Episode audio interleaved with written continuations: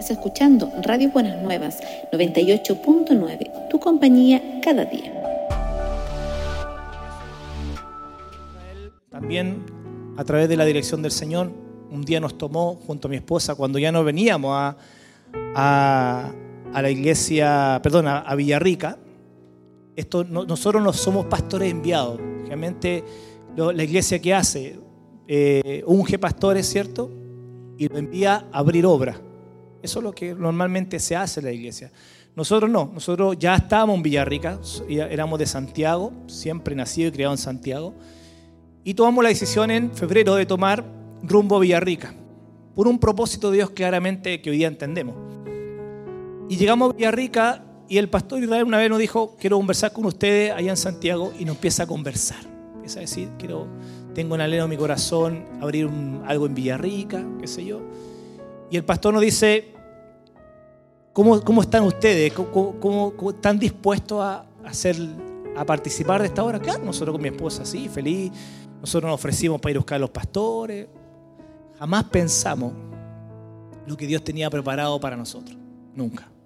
Ni, ni siquiera en nuestros mejores sueños pensamos alguna vez ser pastores de una iglesia tan hermosa. Y eh, llegamos, me acuerdo el pastor Israel, nos dicen que yo quiero que ustedes se encarguen de la obra. ¡Wow! Ahí entendimos un poquito para dónde iba todo esto. Y me dice, ¿tienen tiempo? Sí, ya, vamos a conversar con mi papá, con el pastor Fernando. Y partimos. Y allá llegamos a, su oficina y ahí el pastor empezamos a entender cuál era el modelo que querían hacer con nosotros. Y nosotros iniciamos obra siendo líderes, líderes solamente de la iglesia, no somos pastores. Era un diseño diferente, un diseño totalmente distinto a lo normal. No, llegamos siendo pastores de la iglesia, sino que llegamos siendo líderes. Y el 8 de diciembre, ¿cierto? Del año pasado fuimos ungidos pastores. Pero nosotros ya veníamos haciendo una, veníamos haciendo una, una labor pastoral desde, desde el 17 de julio, incluso antes.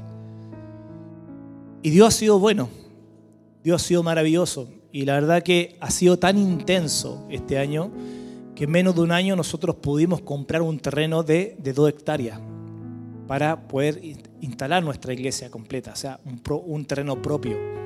Pasamos varios terrenos, pasamos un banco estado, que era aproximadamente como esto, después pasamos un centro cultural, y después pasamos un hotel grande de 300 personas, y de ahí el Señor nos movió a nuestra propia tierra, a nuestra tierra prometida. Amén. Y eso todo ha sido confiando en el Señor. Dios tiene grandes promesas para todos nosotros.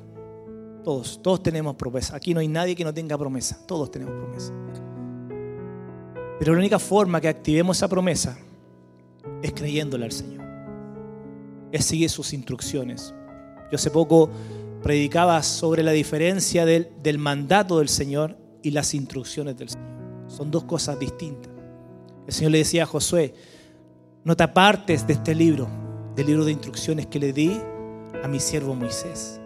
Entonces, hay instrucciones importantes que usted y yo tenemos para cumplir promesa. Así que, y así hemos visto la mano de obra, la mano del Señor en nuestra vida. Y hoy día, gracias a Dios, tenemos una iglesia con una capacidad aproximadamente de 200 personas con un galpón gigante que Benjamín, Rudy también lo conoce, que también tuvieron, fueron parte del proyecto, con un galpón para ampliarse para mil personas. Es tremendo lo que hay allá. Tenemos un terreno de dos hectáreas grande, vamos a hacer campamentos de jóvenes, queremos hacer cabañas para los jóvenes y ampliar esa, esa visión tan hermosa que Dios nos dio. Y eso fue en menos de un año, hermano. No fue, no fueron siete, cinco ni diez años. Fue en menos de un año. Fue un año intenso donde quisimos acelerar los procesos de Dios. Ya vemos lo que está pasando en Israel. Las cosas se están acelerando. Entonces nosotros tenemos que ir a la par del Señor. El, el tren ya partió y depende de usted y depende de mí subirnos al tren con el Señor. Muchas veces decimos, no, eh, Queremos esperar un poco. Creo que no es el tiempo. El tiempo solamente lo decía el Señor. el Señor solamente nos pide a actuar a nosotros. Decir, sí, heme aquí, yo estoy dispuesto. Yo quiero hacerlo. Yo creo en ti. Tengo fe en ti. El Señor lo único que quiere es que nosotros confiemos en Él y dependamos 100% de Él. Nosotros compramos ese terreno, hermano, para ir un poquito finalizando mi, mi introducción. Nosotros compramos ese terreno sin nada, sin pie, y compramos en cuota sin intereses, con un plazo a cinco años. Imagínense quién hoy día vende, vende un terreno de dos hectáreas en la orilla carretera sin pie y sin intereses. No pedimos crédito hipotecario, no pedimos un crédito a alguien, solamente el dueño del lugar, Dios tocó el corazón de él y nos cedió el lugar. Dijo, páguenmelo en cuota. A cinco años. Estamos hablando que estamos pagando, estamos pagando un, un terreno que costó 25 mil UF, casi 900 millones de pesos. Y hasta hoy día, Dios ha sido fiel. Hemos, hemos podido pagar sus cuotas, hemos estado al día y hemos ido avanzando, porque aparte del lugar lo remodelamos completo para poder recibir a la gente. Ante los ojos de nosotros, imposible. Ante nuestra condición, imposible. Pero ¿cuántos creen que para Dios no hay nada imposible? Amén.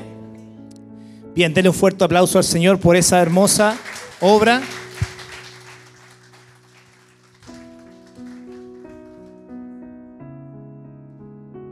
Ese es un resumen, ¿ah? podría contarle mucho detalle, mucho detalle. Pero yo sé que hoy día muchos han venido a recibir una palabra de parte del Señor. Amén. Y esta palabra el Señor la puso en mi corazón porque es una palabra para la iglesia. Esta es su iglesia. Aquí es donde Dios lo plantó. Aquí es donde Dios dijo, aquí voy a hacer, voy a tirar frutos ti, porque aquí vas a echar raíces. Amén. Leo la palabra en nombre poderoso del Señor. Dice en Romanos 12.1. Romanos 12.1. Yo siempre leo la palabra en la nueva traducción viviente. ¿ya? Esa es la versión que generalmente ocupo. Y dice así, dice, por lo tanto, amados hermanos, les ruego que entreguen su cuerpo a Dios por todo lo que Él ha hecho a favor de ustedes. ¿Cuántas cosas el Señor ha hecho a favor de nosotros? ¿Cierto? Nuestra familia, nuestros hijos, nuestro matrimonio. Tener la provisión día a día, que no nos falte el pan en la casa. ¿Cuánto que agradecerle al Señor? Que sea un sacrificio vivo y santo. La clase de sacrificio que a Él le agrada. Esa es la verdadera forma de adorarlo. Muchas veces nosotros buscamos adoración solamente en la alabanza. Muchas veces buscamos adoración solamente el cantarle a Dios. Pero le tengo una noticia, hermano. El hecho de que usted sirva como un sacrificio vivo, como su cuerpo, esa es una adoración para el Señor. No solamente tiene que estar acá adelante cantando y adorando al Señor el hecho de que usted sirva en la puerta, sirva en anfitriones, sirva en audio, sirva ahí en multimedia, eso es una adoración para el Señor.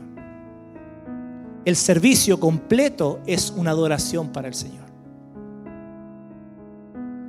Es hermoso cómo usted y yo podemos demostrarle adoración al Señor. Siempre esperamos, como decía al principio, siempre esperamos estar compuesto la alabanza cantarle al Señor. Pero todo sacrificio vivo, todo sacrificio vivo habla de usted y yo porque somos seres vivientes. El hecho que usted tenga un sacrificio los días domingos, el hecho que tenga un sacrificio en la semana, por servirle a su hermano, por servir a la iglesia, es una adoración para el Señor. Es una ofrenda para Dios. Nosotros cuando venimos a la iglesia a servir, sacrificamos tiempo con nuestras familias, Sacrificamos tiempo muchas veces con lo que nosotros queremos hacer. Y eso es una adoración, hermano, adoración al Señor. Yo recuerdo cuando entré al estacionamiento, mi esposa, teníamos recién a nuestra hija mayor, tenía meses. Y yo trabajaba toda la semana. Y llegaba el domingo, era el único día que yo me despertaba sin un despertador, sin el reloj. Era tanta la emoción, era tanta la ansiedad que yo tenía de servir a Dios, que yo me levantaba antes que sonara el despertador. Era el único día. Lunes, martes, miércoles, jueves, viernes, me costaba un mundo levantarme a la vieja. Pero el único día que a mí no me costaba levantarme era el día domingo para servirle al Señor. Y nosotros estábamos en el servicio de estacionamiento, estábamos a partir de las, de las 7 y media de la mañana. Y había turno porque teníamos tres reuniones. Teníamos reunión a las 9, teníamos reunión a las 11 y media y teníamos reunión a las 6 y media de la tarde. Y a veces, lamentablemente, habían hermanos que no se comprometían con el servicio. Y ahí estábamos nosotros cubriendo el servicio. Entonces a veces yo llegaba a las 7 y media de la mañana a la iglesia y no, estaba y no salía hasta las 8, 8 y media de la tarde. Todo el día a la iglesia. Perdía tiempo con mi hija más chiquitita, perdía tiempo con mi esposa. Pero mi esposa era la que más me animaba a servir. ¿Por qué? Porque todo lo que teníamos nuestro hogar, nuestra casa, eh, nuestra provisión, que mi hija estuviera sana, que tuviera un matrimonio, todo se lo debíamos al Señor. Todo se lo debíamos a Él. El único día que podíamos recompensarlo era el día del Señor, el día domingo. Entonces muchas veces usted y yo damos gracias a Dios por lo que tenemos, damos gracias a Dios por lo que Dios ha hecho en nuestra vida, pero no hemos sido capaces muchas veces de sacrificarnos por, por devolver ese favor tan grande que Dios ha hecho por nosotros. Y Dios nos pide un día. A veces ni siquiera días, nos pide horas. Y lo, y lo más triste que muchas veces nos pasa, no solamente a usted, a mí también, es que muchas veces cuando se nos empieza, se nos empieza a ocupar la, agenda y se nos empieza a achicar los tiempos, al primero que restamos tiempo es al Señor. Cuando deberíamos restarle tiempo a muchas cosas más. Si con Él lo tenemos todo, hermano. Todo lo que hoy día tenemos es gracias a Él. Todo lo que hoy día somos es gracias a Él. Nosotros, nosotros hemos sido, yo, líder de una iglesia, o líder de la iglesia. No, no somos, nos fuimos ungidos líder de la iglesia porque somos los más capacitados. Fuimos líder de una iglesia porque somos, somos por gracia de Dios. Nada más. Nada más. Que usted tenga agüita caliente, que usted tenga hoy día en la mañana se pueda, se pueda levantar, se pueda duchar con una agua caliente, pueda tener un desayuno, un café, un pan en la mesa. Eso es solamente por gracia. Nosotros no hemos hecho nada para merecer cada, cada atención que tiene Dios con nosotros. Y Dios muchas veces, ni siquiera Dios, es tan simple, hermano, dejar minutos, horas de nuestra vida, un día domingo, para servirle al Señor. Imagínense todo lo que hace el Señor lunes, martes, miércoles, jueves, viernes, sábado y llega el domingo. Domingo donde tenemos que servir al Señor. ¿Cuánto? ¿Tres horas? ¿Cuatro horas? Si es que. Y muchas veces se lo restamos. Cuando Dios te tiene tomado de su mano derecha todos los días de la semana. Tenemos que ser agradecidos, hermano. Tenemos que ser, tratar de, de entregar algo de nosotros al servicio del Señor. Dios nos ha sostenido de una manera increíble con mi esposa solamente por servirle a Dios. Dios no es deudor de nadie, hermano. Dios es el mejor pagador, el mejor. La Biblia dice que Dios no es hombre para mentir, ni hijo de hombre para arrepentirse. Si Dios le entregó una promesa a usted y a mí, Dios la va a cumplir. Dios la va a cumplir. De alguna u otra manera, Dios va a cumplir su promesa sobre nuestra vida. Amén. Yo puse acá, debemos ofrecernos con alegría para su servicio como un sacrificio vivo. Usted debería estar gozoso, feliz cuando viene a servir a la iglesia. Feliz. Feliz de servir a la iglesia, feliz que yo el día domingo voy a la iglesia, voy a servir al Padre, voy a servir porque con Él lo tengo todo. Y sin Él no somos, no somos nada. El compromiso al servicio de Dios es tremendo, hermano. Vamos a Romanos 12, versículo 4 al 5. Y aquí Pablo nos habla un poquito de eso. Dice, así como nuestro cuerpo tiene muchas partes y cada parte tiene una función específica. El cuerpo de Cristo también. Nosotros somos las diversas partes de un solo cuerpo y nos pertenecemos unos a otros. Todos los que están formando esta iglesia o todos los que están sirviendo en esta iglesia son, son necesarios, hermano. Todos. Tanto desde la cabeza, que es el pastor, hasta el más simple servicio. Todos son necesarios, todos son, pertenecen al, al cuerpo de Cristo. Y todos nos manejamos como? Por la cabeza, Cristo. Lo que cae de bendición para el pastor, cae de bendición también para ustedes. Se derrama, como dice la palabra, sobre, sobre la barba de Aarón. Él es sacerdote, Él es el, el hombre de Dios, y todo se bajo se derrama. Por eso, por eso Pablo aquí nos habla de que todos somos, somos parte de ese cuerpo. Todos somos parte de ese cuerpo. Vamos a primera, primera de Corintios 12:27. ¿Tengo algún tiempo estimado, pastor? ¿No? O sea, aquí puedo estar hasta las 10 de la noche feliz.